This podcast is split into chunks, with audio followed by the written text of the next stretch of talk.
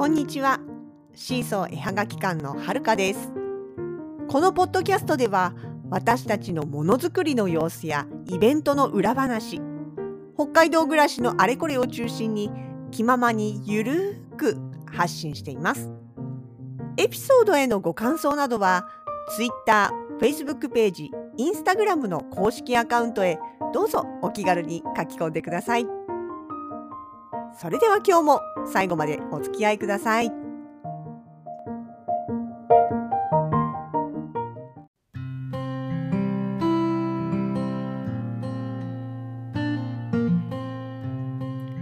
2022年8月の23日火曜日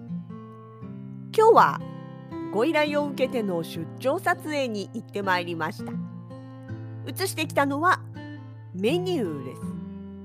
お料理のメニューですね。そうなんです。ご飯うんお食事？まあいろいろ何種類かですね。まとめて撮ってまいりました。そちらはねあの以前にもお世話になったことのあるオーナーさんだったので、まあ、そういう意味ではねあの少し気が楽というかまああのなんていうかな。多少こう感覚がわかるというかあの呼吸呼吸っていうんですかね。まあそういうのは若干全く初めてよりは気が楽です。けれどもそれでもやっぱり緊張しますよね。いや何が緊張するってあれですよ。レシピをね目の前にレシピを一から考えた料理人さんがそこにいらっしゃるわけでもちろんねその何て言うかな糸を生かして美味しそうに見えるっていうのはもちろん大事。だってメニューの撮影に来てるんだからその写真を見てあら美味しそうって思われなかったらダメなわけで。から見栄えがまあもちろん一番なんですけれどもでもやっぱり両お料理へのね何て言うんですか敬意は忘れたくないですよね。だってそこはほら愛情込めて作っているお料理なんですから。そうあのね料理写真ってね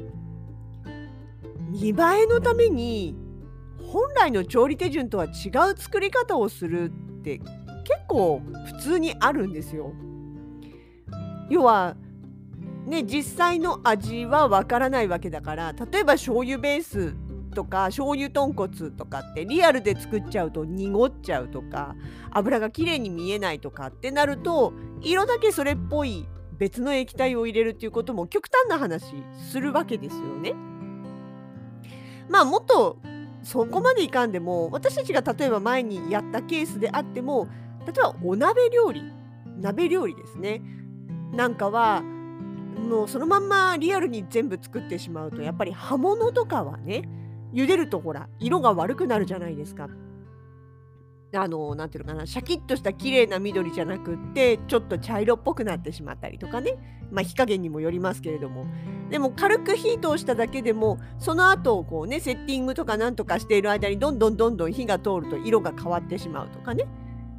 まああのなんだろうなそれこそあのくたっとしてしまうとかね。っていうのがあるからだから刃物とかそういうこうねあのしゃっきりしていてほしいものについては火を通さないとか例えば人参だったとしても綺麗に赤くなったところで止めるから実際に食べたらシャキシャキまだ全然硬いみたいなねそういう柔らかそういう硬さのものをまあ飾り付けていたりとか。あとはスープなんかもね本当に熱してしまうと湯気が立っちゃってそれがこう湯気ってさこっちでコントロールできないからあの変な話レンズを曇らせてしまうこともあるだろうし撮りたい被写体を隠してしまうこともあるからっていうことでねそういうのもやっぱり撮影の邪魔にはどうしてもなってしまうのでからあの本当に冷たいまんまにするとかねあの、まあ、変な話湯気だって本当に湯気が必要だったらかあの画像加工だってしようと思えばいくらでもできるわけですよね。とかねあとはそう麺類とか麺類なんかもあのリアルな量でやってしまうと麺が全く見えないスープに沈んじゃって全く見えないっていうことも全然あるわけですよね。でそうするとやっぱりラーメンって言いながら麺見えなかったらやっぱちょっとこうね美味しそうに見えないわけですよね。だからあの丼の底の部分にちょっとこうねあんこというか底上げになるものを置いてで麺がスープからこうちょっとね姿を見せれるような形にするとかね。っていうこともあるわけですよ。まああと逆にあのそうそうスープの量を減らすっていうこともあるんだけどあんまり減らしちゃうとさほら何ていうのかなあこんな量しか出てこないんだみたいにね見えてしまうのもそれはそれで困るわけですからなかなかその配分というかね力加減っていうかね難しいんですよね。で特にそのお料理とかって火を通すとというか時間の経過とともに色形見栄えが変わってしまうものっていっぱいあるわけですよ。火通すものもそうだし例えば粉物だったらだんだんだんだん水分が染みてきてしまうとねそのふわっとかかった感じがなくなってしまうとかそれこそねアイスクリームなんかもそうですけどあの出したらもう溶けてってしまうとかね いろいろあるんで意外と料理写真って難しいんですよ。これはこれで一つの専門分野みたいなところがあるんでなんでまあそういう意味で言えば私たちは料理写真は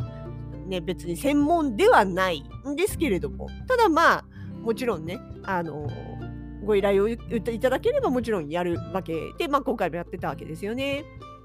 でまあそのね例えばそのあんこになるものを入れておくとかあの調理火を通すものを火を通さずに取るとかっていうのは別にあのイカ様とかね 悪い意味で持ってるとかじゃなくってやっぱりその写真に期待されるイメージってあるじゃないですか。あのこういう風に見えてほしいとかこういうお料理を想像できるものインスピレーションを与えられるものが欲しいとかっていうのはまあまあそれはもちろんあるはずなんでね。だからそれをいかに形にするかっていう作業なわけですよ。なんだけどでも本当に場合によってはというか人によってはっていうべきかなやり方が映えを追求映えって映えるインスタ映えの映えですね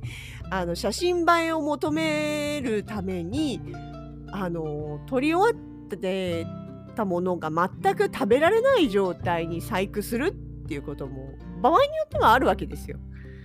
うん、自分たちはやらないですけどね。そう、私たちはそれが嫌いなんですよね。結局、撮影後は美味しくいただきましたって言える形でしか撮りたくないわけですよ。まあそのね、例えばちょっと半生みたいなものであればさ、撮り終わった後にちゃんと火を通せば食べれるわけじゃないですか。そういうのは OK なんだけども、何ていうのかな、もうう、うんってね、それこそ、なんだろう、盛るために、とか、色を映えさせるために、食材じゃないものとか、食器、うんと、なんて言えばいいんだろうね。まあまあ、詳しくは言わないですけど、とにかくそういう結果食べれなくしてしまうっていうやり方もね、もちろんいろいろあるわけで、それはただね、嫌なんですよ。なんていうかね、その食材に対してとか、作り手の人に対してやっぱ失礼だと思うわけですよね。いくらその見栄えが良くたって、その裏で捨てられてるっていうのは、まあ、特にね、私とか、それこそほのかさんもそうですけれども、食べ物をね、粗末にしてはいけません。残してはいけません。残すんだったら誰かに食べてもらうとかっていう形でね、そこにはあのそれこそ農家さんだとか漁師さんが取ってきた作ってきたお野菜魚肉があってでそれを運んでくれる人たちがいてでそれを売ってくれる人たちがいてそして調理してくれる人がいてそれで初めてここにあるんだからそういうものを無駄にしてはいけません。っていうのをずっと教わってきた世代ですから。いやうちの下の世代もそうだと思うけど。なんでそのね食べれるものをわざわざ食べれなくしてしまう食べられなくしてしまうっていうのはやっぱりこうポリシーに反するわけですよ。いくら仕事だったとしてもね。だそういうなんだろうねほらあの人ほらあったじゃないですかインスタ映えをさせるために注文するだけして結局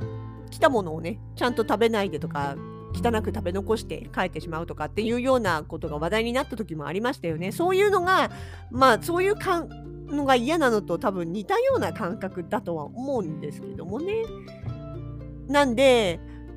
そうだからそういう意味で逆に言えば写真っていう観点だけ見ればその仕上げ写真の部分だけ見た時にはものによっては、まあ、見栄えがね完璧じゃないこともあるわけですよ。例えばその写真だけを見たら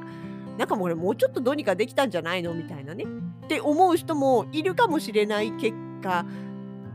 になったりすることもあるわけですよ。でもいいんです別に。それでいいやと思ってるんで。食べれなくなるとか粗末に扱うくらいだったら別にいいって思ってるんですね。まあだからそれが嫌だっていう人は多分うちには頼んでこないと思うんですけど。そう。ねそういうふうにずっとやってきたからでそうなんでねそして今回のオーナーさん今回そのね取りに今日取りに行ったところのオーナーさんはそれに気がついてくれていた方といいますかね前回お邪魔した時に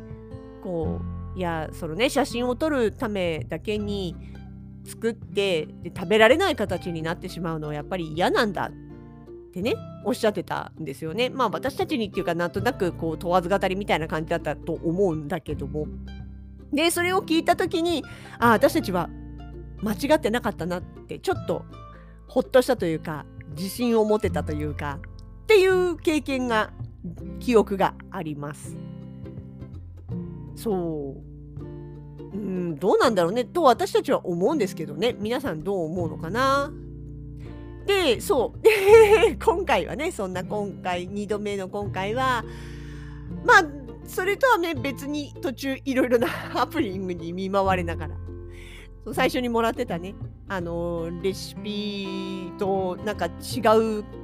形に なっていて。あれ？これ？ってこのレシピだとこんな色にならないはずなんだけどあれ？って事前に考えてきたのがちょっとこれ予定が狂うなみたいなのとか あとはあの撮影順的にちょっとそのセッティングとかの問題もあるからこういう順番でお願いしたいなって言ってたのがあれ？おかしいな。これまだ出てこないはずなのに出てきたとかまあそんなこともあったりとかねしましたけどまあそれはあるあるでね。あのまあ、それもその何て言うかな撮影の過程の一つといいますかまあよくあるハプニングといいますか あ私は私でねそうそうそう背景に使うつもりのやつちゃんとアイロンかかってなかったとかそういうねすごく初歩的なミスもやらかしましたしねまあそんなこんなで多少ドタバタはしましたけれどもまあとりあえずそれでも無事にご依頼の分のカットは取って帰ってまいりました。まあまだ処理もねこれから残ってはいますけれどもね。ひとまずひとまず取れましたというところですかね。はい。もちろんそうです。もちろん今日撮影に利用使用させていただいたお料理はスタッフ一同が美味しくいただきました。